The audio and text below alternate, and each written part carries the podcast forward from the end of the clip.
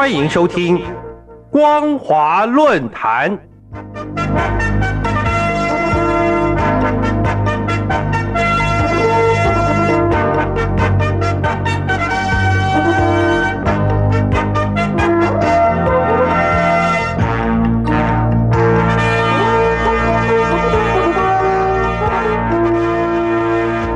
听众朋友您好，欢迎收听光华论坛，我是黄轩。今天的论坛主题是习近平忧心遭夺权，密访苏州规格露蹊跷。七月五号、六号，中共国家主席习近平和中共总理李强一起去苏州视察。除了当地随处可见安全人员站岗外，苏州、南京更发出禁止无人机在空的禁令。部分地区民众家中的瓦斯罐被公安收走，甚至规定市民三天内不准做饭。加上习近平和李强在苏州分别住在不同的饭店，这些起人疑窦的事在网络上盛传，是为了防谋杀。中共官媒在习近平离开苏州之后，才发布两人去苏州的消息。大家都想问的是。这两人去苏州究竟是为什么呢？习近平和李强到达苏州，先后入住凯宾斯基大酒店和金鸡湖大酒店。这两间酒店是所谓的双子星大楼，两栋楼互连。当习近平抵达前，这两间酒店的周边交通早已净空。附近商办大楼里的员工也全部净空，改成居家上班。酒店对外宣称内部装修暂停营业。原本在酒店工作的职工必须集体休假。酒店内的服务人员全换成黑色西装的保安人员。更令人大开眼界的是，酒店周边的高架桥上不准车辆通行。每一个桥墩下都有一名穿黑西装的保安人员坐守。此外，凡习近平经过的路段，都有警用装甲车在路边停靠。更离奇的是，苏州市公安局还要求所有高楼层的顶楼全部彻底封闭，甚至用高分贝的喇叭广播，命令住户将晾在自家阳台的衣服全部收走。因为苏州市公安局的领导就在阳台。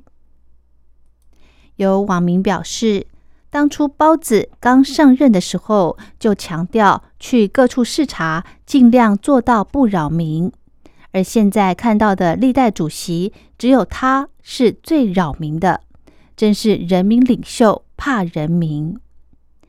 习近平到苏州视察，除了去南京的东部战区指挥部，也去了苏州高新科技园区，发表了一场三个多小时的讲话。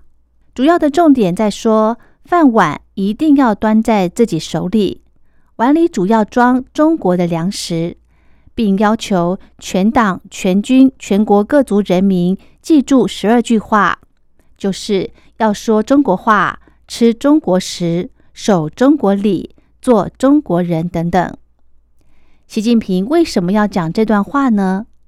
而他的这些话又是说给谁听的呢？习近平去东部战区视察，原本不是什么了不起的事，但是在俄罗斯拥军哗变刚结束的时候，去东部战区视察，意味着习近平视察苏州高科技园区不过是个幌子。而真正的用意是借着军事视察，一方面稳定军心，另一方面是要预防共军出现哗变。新冠疫情后，中国大陆的经济疲弱现象十分的严峻。表面上看来，习近平这一次视察是以经济为主。在南京，习近平去了紫金山实验室，这是中共专门研究六 G 通信技术的机构。还去了专门研究生产超高压输电设备和技术的南瑞公司，这些都是中共所谓的高精尖重点投资项目。习近平视察高科技产业，主要目的在反制美国在高科技领域对中共的制裁。根据新华社的报道，习近平到江苏是为了考察中国式现代化，重点在强调“中国”这两个字。习近平自称是马克思主义中国化的代表。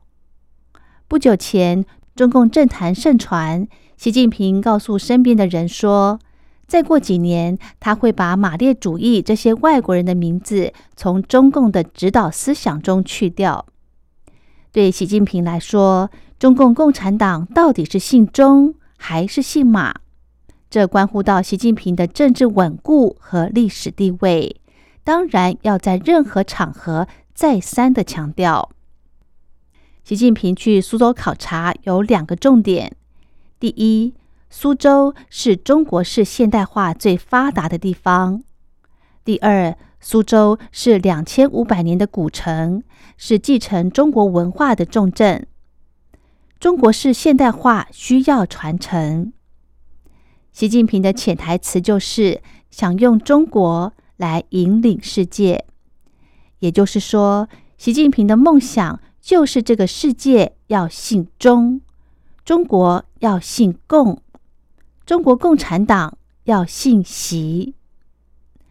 不管习近平如何强调中国，他的核心就是为了巩固自己的权利。去年新冠疫情逐渐缓解，中国大陆经济衰退情形比预期还要严重。实际上，习近平这一次去江苏视察高科技工业，是为了看希望而去的。疫情结束后，中国大陆企业对经济走向逐渐失去信心，看不到应有的预期，所以没有投资。不但私有企业是负债的状态，政府的负债更是严重。许多地方政府拖欠公务员工资，有些竟高达半年，甚至更久。不久前，中共公布一个十六条融资的展期讯息。对房地产进行扶持，将房地产公司的贷款延续一年半，也不降低他们的信用。这个举动证明了房地产业的萧条已经到了中共必须出手拯救的地步。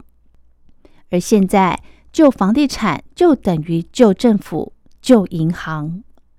中共希望地方政府这个链条不要断裂。但是希望越高，失望就越重。习近平这趟苏州行能给一滩死水的中共经济带来多大的希望呢？这恐怕习近平自己都说不清楚。二零一三年，习近平上台后，暗杀政变的传言不断。习近平对失去权力有极端的恐惧感，他常常担心有人夺权。妄想为自己第三任甚至终身连任找个合理化的借口，但关键是经济起不来就会变成政治问题。当经济增长时，中国大陆人民对谁当家都无所谓；一旦经济走下坡，人民就会把怒气转移到主政者。因此，习近平最害怕的就是政变。在中共体制内，能够挑战习近平的，就是像华格纳集团的普里格金那样的人。大家都在问，习近平的普里格金在哪？习近平若要避免被政变，最好的方法就是实行彻底的民主制度。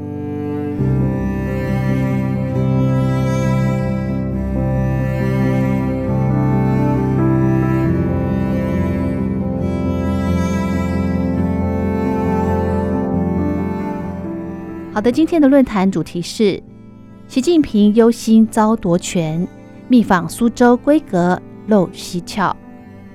我是黄轩，感谢您的收听，我们下次再会。